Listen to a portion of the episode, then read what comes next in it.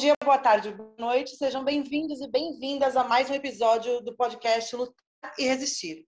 Eu sou a professora Paula Albuquerque. E eu sou a Miriam, professora de português Lorena. E esse é o espaço de informação e debate dos servidores municipais de Cubatão.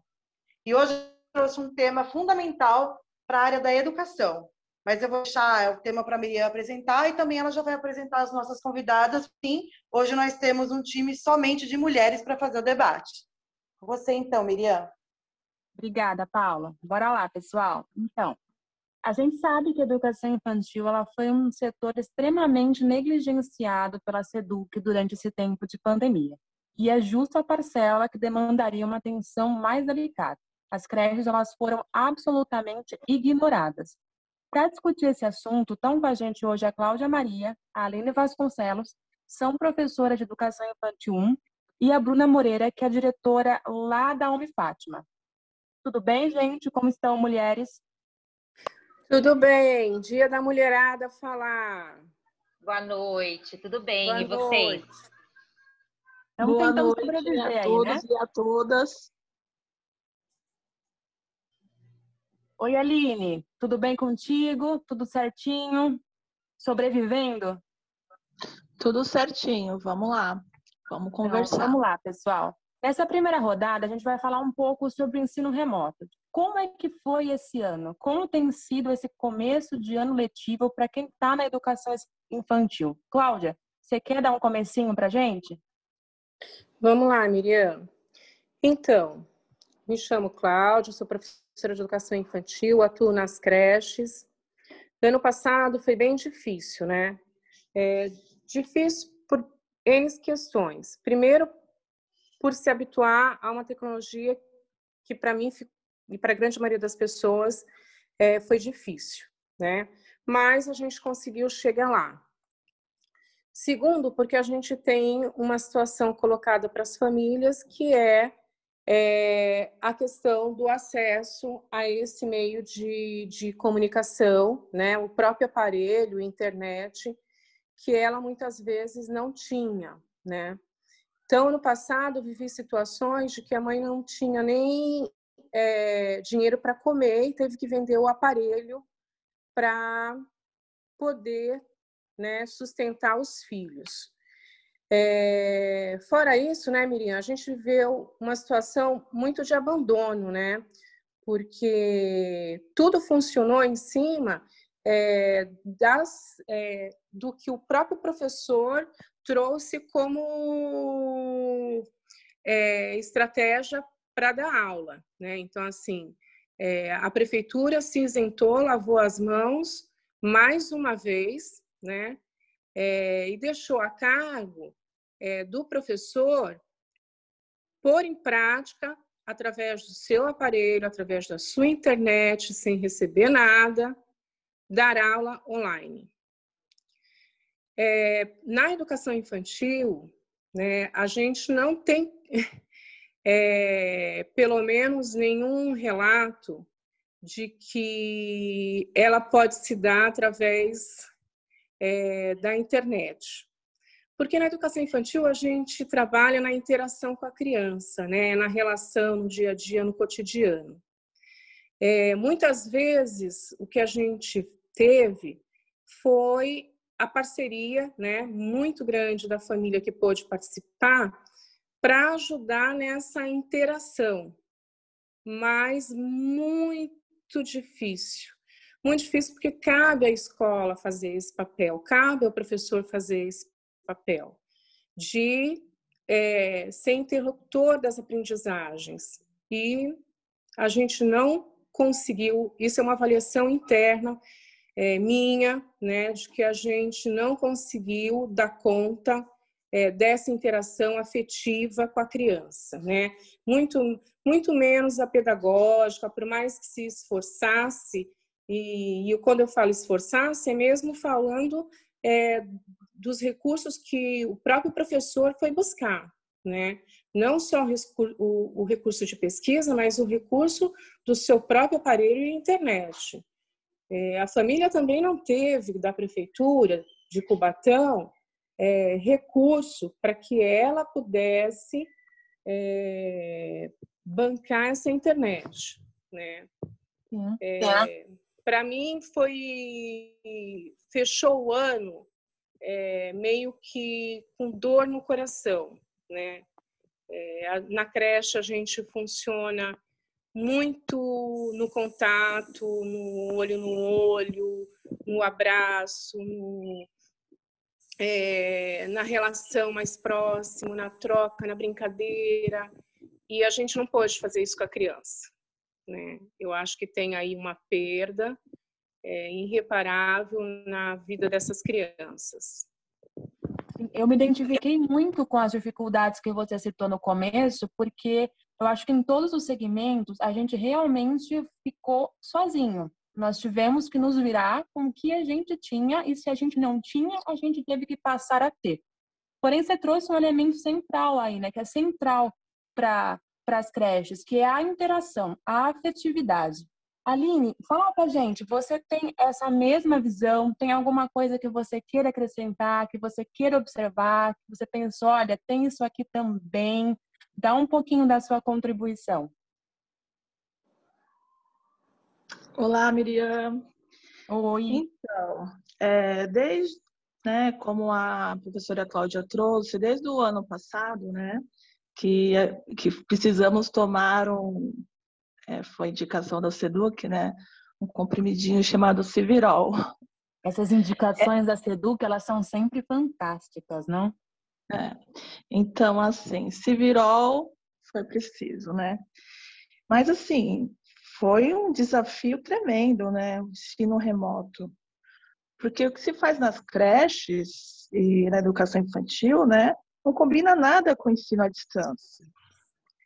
É, a nossa é, a atividade principal na primeira infância é a socialização, é a convivência, a interação, é estar junto, né, com a criança. Isso que é capaz de proporcionar a aprendizagem, né, dos pequenos. Por isso que eu falo um desafio. Do dia para a noite foi preciso criar momentos de interação virtual, não apenas distrair crianças, né, mas que, que, que proporcionasse desenvolvimento é, afetivo, motor, cognitivo, e fazer isso através de tela, né, é, foi, como a, a professora Cláudia trouxe, foi algo surreal. Então, nosso único caminho era o vínculo com as famílias, né? O acolhimento, entender qual, como poderíamos agir com as crianças tão pequenas e com materiais disponíveis dentro de casa. Então foram muitas dificuldades, dificuldade com o horário de cada família, de conexão, de internet, de falta de equipamentos, professores também é, se habituando a usar essas tecnologias, né? Porque dentro do espaço da, da creche mal tem televisão, né? Então, assim, era uma realidade surreal para gente, do dia para a noite, aprender a usar tantas apps, né? Editar vídeo, fazer gravação e tentar uma, duas, três vezes e passa o carro do ovo. Todo mundo passou por isso, né? Mas dentro da educação infantil, na primeira infância, foi a, a dificuldade maior era sentir mesmo como que estavam os pequenos, como que estavam as famílias e da SEDUC só foi proporcionado um, um curso final de novembro. Mesmo assim não incluía a educação infantil, não incluía as creches. Sim, eu lembro desse curso. Realmente, é, todas as sugestões não pareciam ser adequadas para as creches. Isso, não tinha nada para bebês e crianças. E todas as estratégias foram desenvolvidas por nós, é, por pela, pela própria equipe, por uma ajudando a outra. Foi assim que a gente é, acabou o ano e é assim que nós estamos começando esse ano de 2021, com medo não, e esperando as melhores, né? E parece que não houve uma organização baseada no que já aconteceu no ano passado. A gente está começando de novo o ano com pílulas de Civirol para cada professor e para cada membro das equipes gestoras, né? É isso aí. Bom, Bruna, você que não está na sala de aula, qual a sua visão enquanto equipe gestora? Tem convergência com o que as professoras apresentaram? Tem diferenças? Fala um pouquinho para gente. Então, é, eu acho que a única coisa que deveria, que a gente deveria pensar é que veio tudo muito pronto e muito calçado desde o Conselho Nacional de Educação, né? A educação infantil, principalmente creche, ela é ignorada é, desde sempre, né? Ela é levada como algo que não tem, não é nem parte da educação. Então, é, isso é a pandemia só explicitou a dificuldade que a gente passa no cotidiano de creche, né? Desde sempre, né? A gente não tem dinheiro direto na, na escola, a gente não tem é, espaço até entre os membros, né? Entre o professorado mesmo para discutir, porque tem gente que acredita que não é uma, uma parte prioritária da educação. E aí, é, o ensino remoto, a gente mais uma vez a gente ficou no fim da fila, né? É, é, um setor que não é considerado em nenhum, nenhum aspecto. Você pode ir em Santos, enfim, né? É um setor que até converso bastante com as professoras. É, é, é o que fecha a prefeitura, porque se você fecha a, cre é, a creche em greve, você né, dá um espanto maior, mas ao mesmo tempo é um espaço que não, não é valorizado. Em relação à pandemia, eu acho que aconteceu bastante anseios. A gente estava todo mundo passando pela pandemia, né? Foi tudo muito desorganizado. É... E aí, mais uma vez, a gente a gente foi dentro do bolo sendo o fim de tudo, né? Lá na creche, é... Inclusive, eu queria fazer um, um adendo. Aquele curso, perdoem-me as pessoas, eu acho que aquele curso não foi adequado a ninguém, né? A nenhuma realidade da rede. Não, eu acho que não, não, teve, não foi mesmo. Né? Não foi mesmo, Bruna. Ah, lindo, acho uma delícia Harvard. Eu sei, eu sou, eu sou uma nerd, adoro estudar, mas meu, assim, não teve como, sabe? Tipo assim, me desculpa, Bianca, Bernardo e Beatriz, é, não rolou sabe? Não, não teve como. E o que eu acho que, que foi o ponto crucial do trabalho de creche foi bem essa questão de, de tentar acompanhar as famílias. É, as famílias, a pandemia, não sei o que, que as minhas colegas acham, mas assim, para quem teve a relação de creche, a gente conseguiu perceber muito é, como as famílias foram se estruturando pela pandemia. Então, no tempo que teve início, como foi depois voltando ao trabalho é, presencial, porque elas foram as primeiras, né, as mães das creches, né? É, só que elas não tinham quem ficar com a criança. Então, o surgimento de creches comunitárias, né, creches de outras mães ficando com outras ou crianças menores de idade ficando com os irmãos, é, mulheres que tiveram que pegar o terceiro emprego para poder conseguir pagar alguém para ficar no segundo emprego, não conseguir uh, receber auxílio emergencial. Então, é, na verdade, a gente viveu muito mais os anseios da família e o pedagógico realmente ficou por último do que qualquer outra coisa. É, a gente atendia pais, acho que como toda a rede, até uma da manhã, porque era o momento que a mãe tinha, né?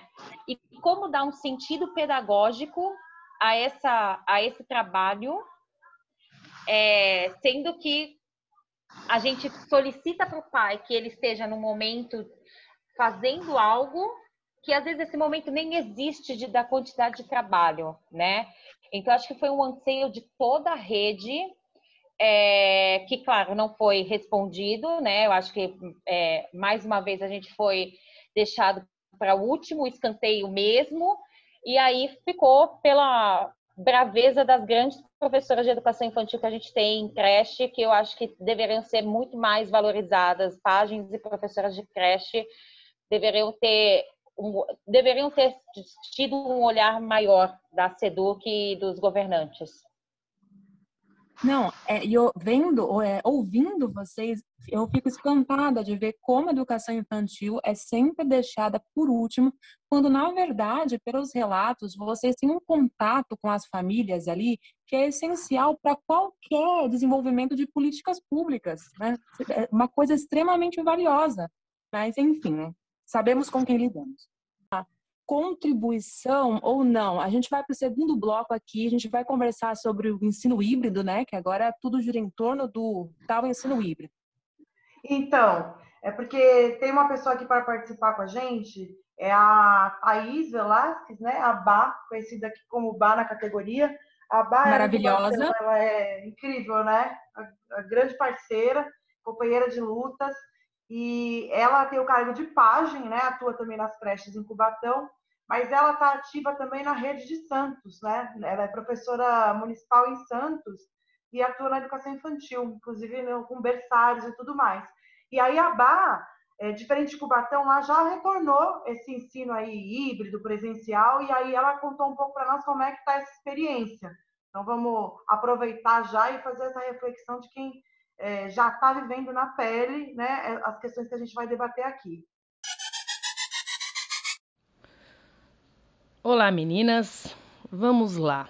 Sobre o retorno às aulas dessa forma híbrida, né, onde a criança primeiramente vai uma vez por semana e ficam os outros quatro no remoto. Na realidade, fica o da escola mais aquele lá. São cinco dias remotos, porque estão massacrando os professores que estão levando a fama de vagabundos. Eu nunca vi um vagabundo trabalhar tanto, né? Vamos explicar, lembrando que Santos, que retornou dessa forma, amiguinha, né? A vizinha, e o nosso medo é que isso aconteça em Cubatão, de uma forma onde é vendido que foi tudo muito pensado, onde está tudo muito seguro, muito tranquilo. E não é bem assim, né? Porque eu acumulo as duas redes. Santos nós tivemos primeiramente, primeiro dia, escola sem água. Ah, não foi bem assim, foi a escola em que eu trabalho, né? Então sem água. Logo normalizou? Sim. Porém me explica, como que essa escola foi higienizada para as crianças, para as famílias e para os professores entrarem. Se na segunda-feira estava sem água. Como que ela foi higienizada? Primeira coisa, né? Uh, os eles tiveram um ano para cuidar da parte de infraestrutura que não foi cuidado, é claro que não. Uh, o Andradas 2, na última sexta-feira, a escola inundando, né? uma cachoeira dentro. Isso o, o prefeito não fala na televisão. Oswaldo Justo, onde é a minha escola, atrás do açaí. Como é que a gente faz? Ele Chico de Paula. Teve aquela obra maravilhosa, tal. Tá inundando igual. Igual. Saímos já da escola fazendo horário cheio com a água acima do joelho. É isso que eles falam de segurança. Bom, deram máscaras para as crianças. Hoje eu completei uma semana de retorno.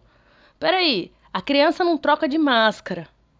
Cadê a segurança? Ela fica a aula inteira com aquela máscara, tá?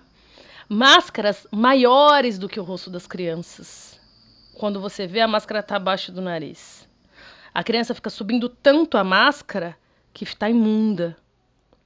O lanche tá vergonhoso. É um suquinho e uma bolacha seca.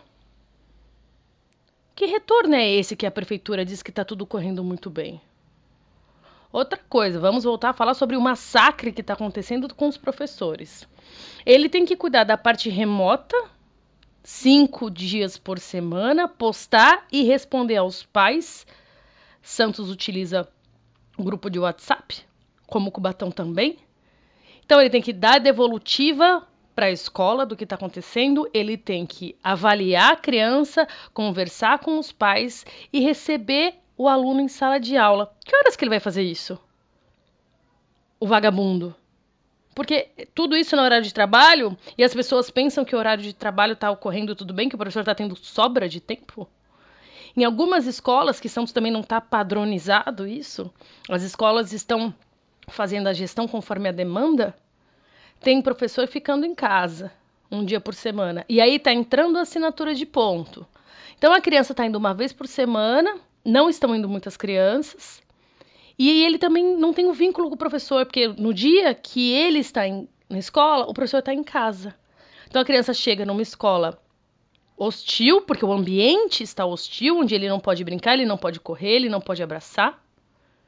E ele está vendo outro professor que não vai ser o vínculo dele. E sabemos que a educação só acontece quando existe um vínculo. As crianças estão sendo as mais prejudicadas. Porque a educação está acontecendo dessa forma, veremos. Os casos não vão aumentar, porque são várias pessoas transitando. Ah, outra coisa, álcool gel, um por sala. Já teve sala que sumiu o álcool gel. Ou que, ou que deixaram a tampa aberta. Queridinhos, o álcool evapora. Então vamos falar a verdade. Tá sendo tudo uma dança de maluco. E esperamos, eu principalmente, que eu não pegue, porque eu me cuidei o tempo inteiro. Mas estou voltando. É isso. Veremos o que esses governos higienistas e que só pensam na propaganda da televisão farão. Obrigada, Bá, por ter mandado esse recado para a gente. E aí, se vocês quiserem comentar, se vocês quiserem seguir, Miriam, como é que a gente faz agora? Bom, depois de ver que os protocolos eles não são nem de longe tão seguros quanto o governo diz que são, eu imagino só como estão esses professores e esses alunos nesse ambiente. Mano, eu vou falar uma coisa antes, vou cortar minhas colegas professoras, falar que ano passado eu tive crises de ansiedade assim imensas e as crises em relação ao ensino híbrido são maiores assim. O meu psiquiatra está tendo que trabalhar bastante em relação a isso porque enfim não sei. E a minha dúvida agora como ficam todas essas questões que vocês trouxeram como sendo o cerne da educação infantil? Que é a afetividade a interação espaço de desenvolvimento, como se trabalha essas questões cruciais com distanciamento, com EPI. Eu não consigo visualizar. Não sei se vocês conseguem trazer alguma coisa, alguma luz aí. Então, Miriam, eu fico pensando também, né? É, tem uma frase, é, na verdade é um provérbio, né? De um africano chamado Mozart, que ele diz assim: para educar uma criança é preciso toda uma aldeia. E eu fico pensando como é que a gente vai fazer esse processo com toda a aldeia. Né? A Bruna trouxe uma questão muito importante, que é, é a gente unir esforços para acolher, dar colo para a família, que na verdade foi isso. Né? É, no retorno, quem dará o colo para quem? Porque o governo lavou as mãos, né?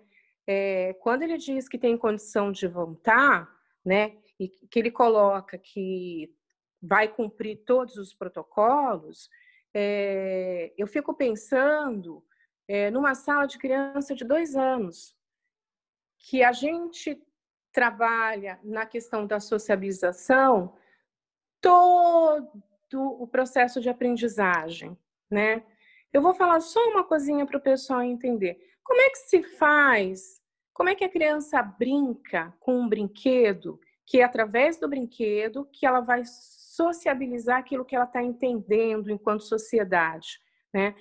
Como é que ela vai fazer isso se ela não vai poder chegar perto do amiguinho? Para uma criança de dois anos. Eu fico me perguntando se o mesmo medo que a Bruna tem sentido, é, quantas outras pessoas estão sentindo? Né? A angústia, o, o, o medo, o estresse. É, eu vejo é, muitas mães, colegas minhas, falando da falta de tranquilidade, né, em mandar os filhos para creche, porque não sente, não sente que o governo tenha condições de fazer isso. Primeiro, Porque se ele tivesse condição, ele tinha primeiro, né, primeiro de tudo, vamos lá, vamos testar esses professores, vamos oferecer teste para esses professores.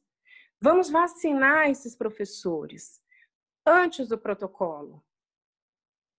Porque não tem como na creche a criança que pegou, o bebê que pegou o brinquedo, que pôs na boca, nesse momento passar para outra criança e colocar na boca. E a gente não tem estrutura né, é, de funcionários para limpar esse brinquedo. A gente já não tinha isso antes. Né? A gente trabalha com um profissional da limpeza, um único para dar conta de todo o serviço básico né, de limpeza. Imagina esse profissional tendo que dar conta de, além do que ele faz, lavar, higienizar todo esse brinquedo. Ou Eu... seja, a propaganda dos protocolos, mais uma vez, não inclui educação infantil. Mesmo a propaganda, que nós sabemos não é tão verdadeira assim, nem isso ela inclui a educação infantil. Não. Eu estou muito angustiada, né? Quando a, a Bruna trouxe angustiada, eu vou dizer que é medo. Eu estou com muito medo do retorno. Já comprei um macacão, né? As pessoas que eu conheço já até riram de mim. Já comprei todas as coisas que eu acho necessário para proteger a minha família, a mim e o grupo escolar com quem eu vou conviver, de tamanho medo que eu estou desse retorno. Porque eu não sinto tranquilidade do governo para me acolher nesse momento de pandemia, né? Para fazer o seu papel, que é de cuidar dessa criança da creche junto comigo.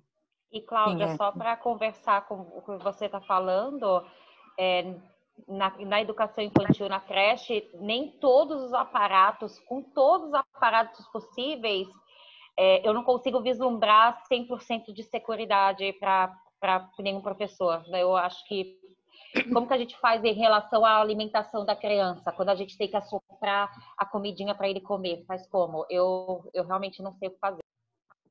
Como é... que a é. gente faz para dar colo quando a criança chorar e ver que é uma pessoa é, que ela não conhece, que ela conviveu dentro da casa dela, com a família dela, e quando ela chega na creche, o que ela mais quer é um colinho. Como é que a gente vai dar esse colinho? Posso jogar aqui, mulheres, uma dúvida que eu acho que talvez pode ser a dúvida de muitas pessoas nesse momento de retorno híbrido? E Com certeza. E o espaço de apoio às famílias? Como é que fica isso? Como é que a gente ampara essas famílias? É, qual seria a alternativa, vamos dizer assim? Olha, o que eu sinto é, é que desde o começo, tanto os professores como os gestores, o que tem feito, o que a gente tem feito foi mais esse papel, né?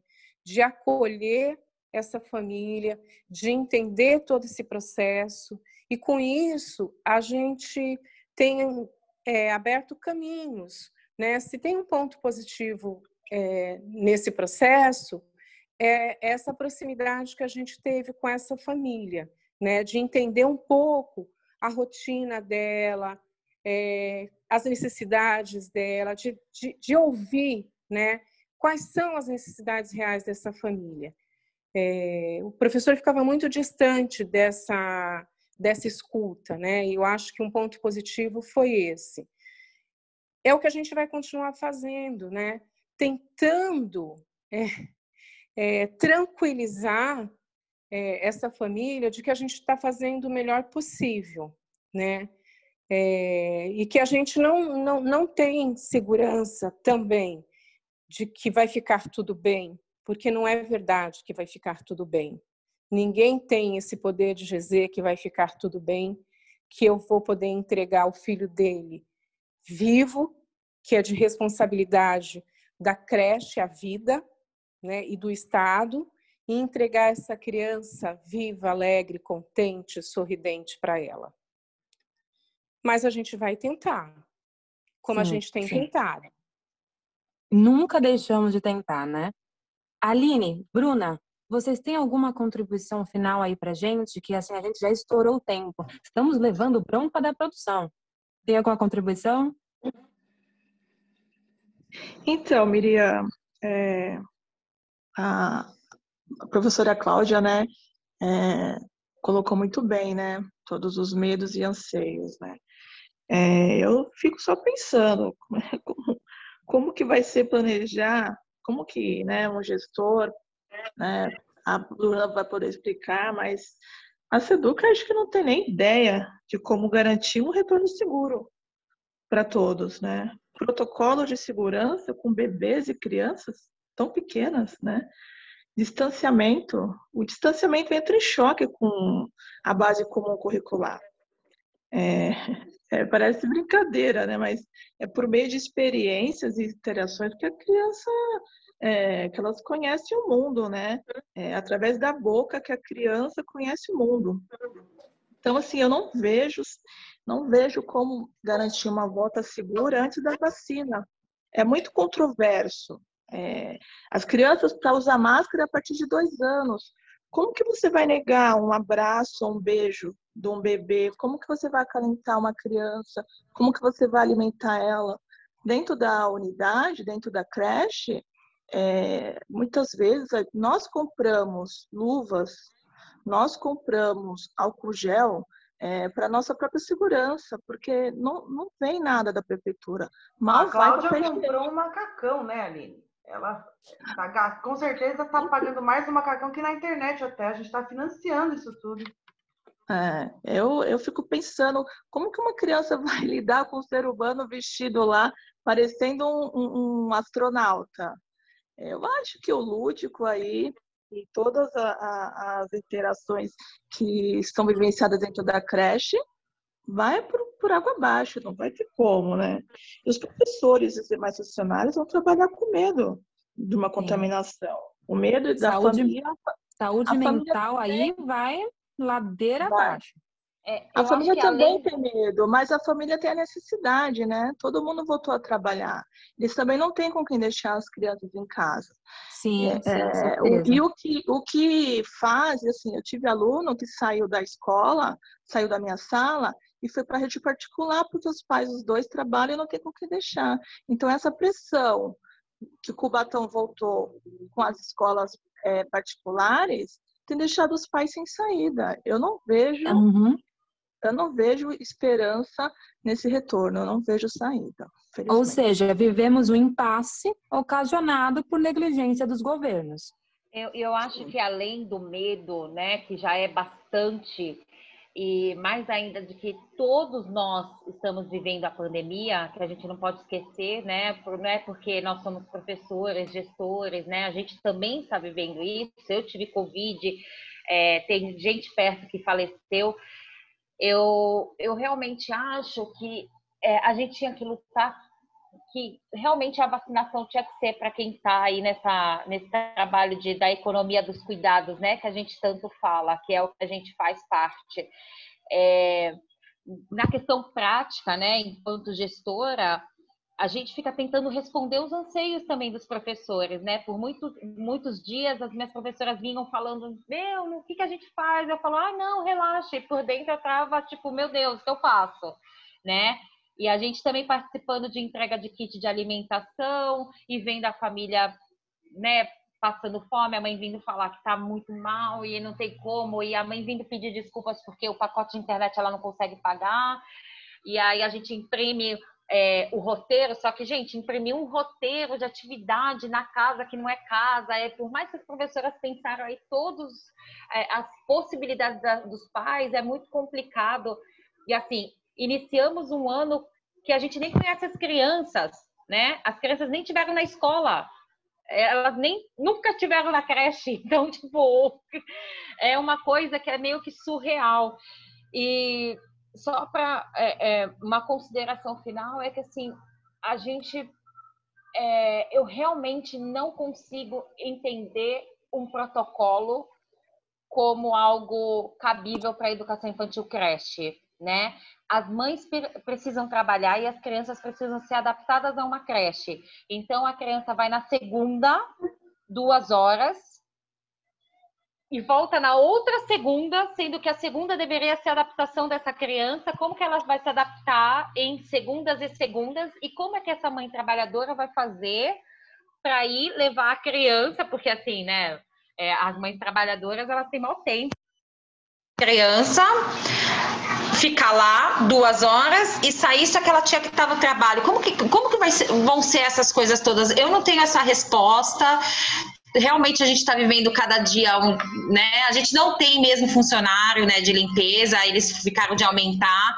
É, a creche diferente, aí posso falar em relação à experiência, né, anterior, diferente do ensino fundamental, no qual as crianças têm autonomia, no qual a professora pode pedir para o aluno ir lá pegar ou recolher o lixinho, você não tem. E a gente tem a sujeira da criança e do cotidiano da criança. A gente tem a, a, moça da limpeza limpando o espaço da criança e o cocô que a criança fez. O vômito fica da criança.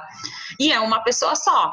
E ela tem que ficar limpando a questão da, né, limpando a, a, a questão relacionada à pandemia. Então, assim, eu não consigo pensar, eu acho que Santos está sendo extremamente. É um absurdo o que Santos está fazendo. É, é, eu acho que é, é, é ignorar a importância da educação infantil. Eu acho que é isso, assim, o que as escolas particulares que não têm estrutura, que estão fazendo pressão, enfim, é ignorar o que é uma educação infantil e pensar só no lucro, no dinheiro e nos votos. Sim. Eu acho que você sintetizou bem, né, Bruna? O lobby privado, de fato, deve ter feito uma pressão imensa e a gente não sabe nem de metade aí desses bastidores, né? Bom, eu quero agradecer, gente, a Aline, a Cláudia, a Bruna. Cubatão, de fato, tem servidoras fantásticas.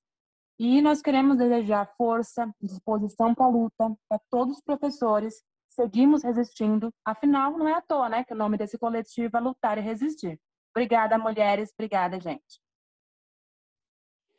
Obrigada, obrigada. Valeu. Obrigada. Muito e bom. agradecer às professoras de educação infantil, que são importantíssimas e não são lembradas muitas vezes. Elas Com certeza. Agradecer a todas as professoras de educação infantil que fizeram das tripas coração durante o ano passado, provavelmente terão que continuar fazendo durante esse ano. Nosso muito obrigada para todas e as famílias que entenderam que a gente também é trabalhador. Isso foi muito importante nesse processo de pandemia, a gente se entender junto e estar tá junto nessa luta. Um beijão, obrigada pelo convite. Um beijo. Eu fico feliz por ter contribuído para esse espaço de diálogo da minha categoria, né? Poder falar um pouco do dia a dia, do cotidiano, do que a gente enfrenta. Obrigado.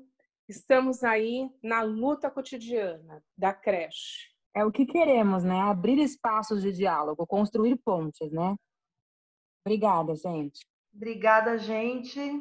Foi bem enriquecedor para mim aqui. Obrigada, Aline, Bruna, Beijo, Cláudia, Aline. por participarem. E é na luta que a gente se encontra. Vamos seguindo. E quem estiver escutando nossa, nosso podcast, curta, compartilhe, divulgue aí com os colegas da categoria, podem divulgar também com as famílias que a gente atende. E é isso, seguimos na luta e juntos nós somos melhores. Um grande abraço a todo mundo. Aqui não tem arrego, vamos tirar o seu sossego, agora a nossa voz. Não vai calar, aqui não tem arrego, vamos tirar o seu sossego, agora a nossa voz. Não vai calar, aqui não tem arrego.